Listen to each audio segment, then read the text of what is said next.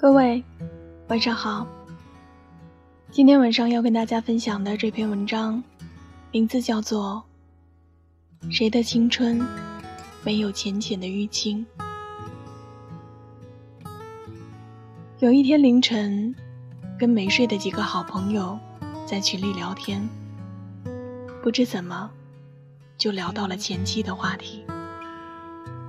群里平时一直话很多。很活跃的男生突然不说话了。等我们快聊完这个话题的时候，他说：“我昨天晚上还梦到他了，他穿的还是我送他的蓝色裙子。他说他想再抱抱我，然后我就醒了。没想到这么久了，我还是会做这样的梦。后来有一次。”我跟这个男生一起去北京，路上他对我说，他曾为了那个女生去了二十个城市收集明信片，就是因为他曾说过想跟他一起去那些地方。然而这件事，他至今没有让那个女生知道。今天在微博上看到一个故事，男生分手以后，一直悄悄关注着女生的微博。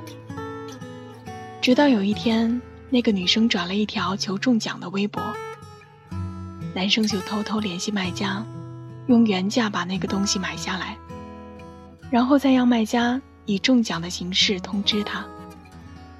同样的，这件事，他永远不会让他知道。记得我也曾为了要不要去联系那个人，而纠结了许久。然而跌跌撞撞之后，我发现了一个真理，那就是，也许很多事情是可以挽回的，比如金钱，比如昨天落下的单词，但是不能挽回的事情更多，比如时光，比如你们之间的感觉。巧的是。我跟他都喜欢五月天，都最喜欢那首《温柔》，都最喜欢那句“没有关系，你的世界就让你拥有，不打扰，是我的温柔。”他还跟我说过，如果有一天我们分开了，就一定要听这首歌，然后约好不打扰对方。当时半开玩笑的两个年轻人。一定没想到有一天，这句话变成了现实。那时候说会在分手后祝福对方的人都很蠢的男生，一定没想到，当事情发生在自己身上的时候，自己也不聪明。你在草稿箱里存满了要对他说的话，可是到头来，却一句话也没有告诉他。有的时候你也想问，怎么就变成现在的样子了呢？说走就走的旅行可能还在，说爱就爱的冲动，却再也没了。什么时候起，开始变得害怕付出，害怕受伤，害怕先动心的先伤心，先认真的先认命，先说我爱你？先不被爱。那一年的你，假装经过他身旁，只是为了偷偷看他一眼，还害怕被他发现。那一年，你跟他聊天总是聊到半夜，听到他难受，你就哄他开心。直到有一天，他对你说，他喜欢上另一个男生的时候，你愣了一下。说那很好啊，喜欢就在一起吧。你跟他最后还是分手了。你明明舍不得，你明明很难受，可是你知道，再这么下去，已经没有结果了。你只好装作洒脱，装作决绝。你知道。不是每个故事都有结局，或者说故事的结局不一定像你想象的那样。有时候看起来天造地设的两个人，突然间就分手了，最后连句再见也没有；或者明明互相喜欢，可却猜不透对方的一举一动，最后还是没能在一起，直至错过彼此，变成陌生人。那天在北京，他跟我说，他到现在。还是会下意识的拨他的电话号码。天知道为什么，自己就是忘不了这是一个数字。可是他最后还是忍住了，他不想去打扰他，不想因为自己打扰他的生活。他也拒绝从任何人的口中听到任何有关他的消息。我突然觉得。那些看起来决绝果断的人，其实，在把对方放入黑名单的时候，一定也是哭过、难受过，才能下定决心的吧。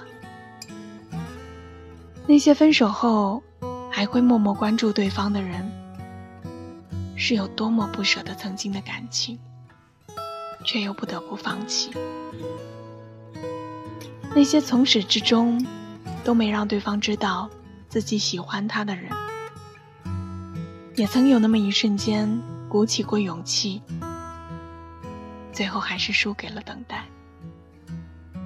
我常听人说，如果那个人爱你，他就会来找你。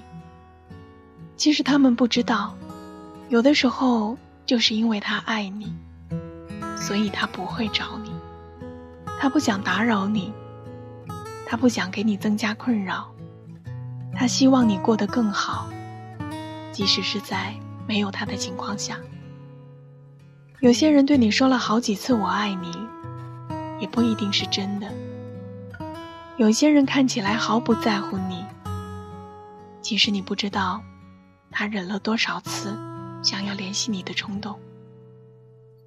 有些事，当你付出太多的时候，你就无法自拔了，你割舍不下的。已经不是你喜欢的那个人了，而是那个默默付出的自己。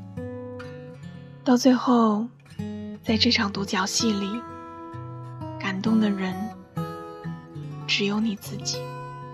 就像我那个朋友一样，他去那些地方收集明信片的时候，我想他一定突然明白了，他之所以会去那些地方，做着那些曾经没有完成的事情。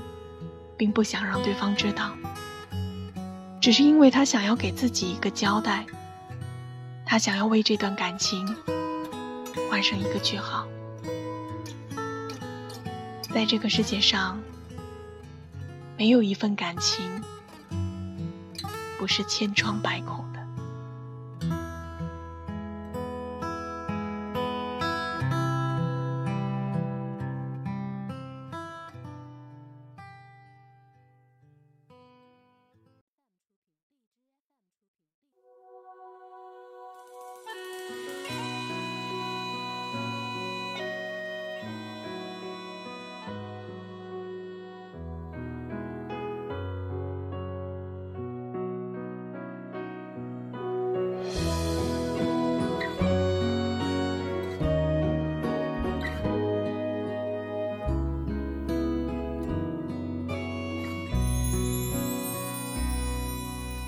星星比灯火更低的夜里，我在慢慢的老去，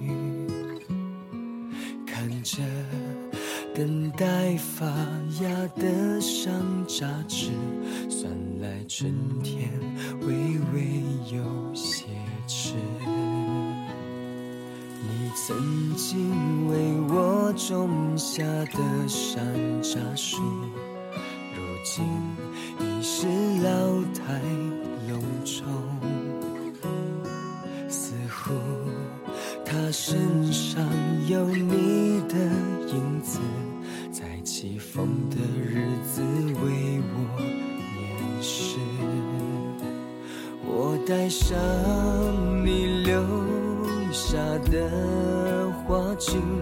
看那些已经泛黄的信，又发现两个属于我们的日记，和到现在才明白的爱意。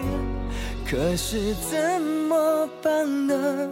有多看一季花期，还有我们亲手栽下的风景，可又怎么办呢？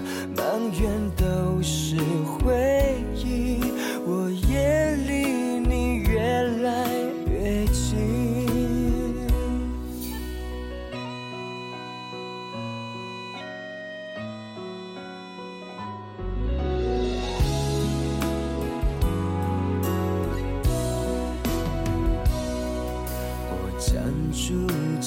丧失回忆的能力，不能再清晰记住你。我就在身边和你触手可及，你这样说，我就这样的相信。我延续你留下的，忆那些斑驳往昔，又看到我们那时相约的树影，转身发现你斑白的两鬓。可是怎么办呢？又多看一季花期，还有我们亲手栽下的风景。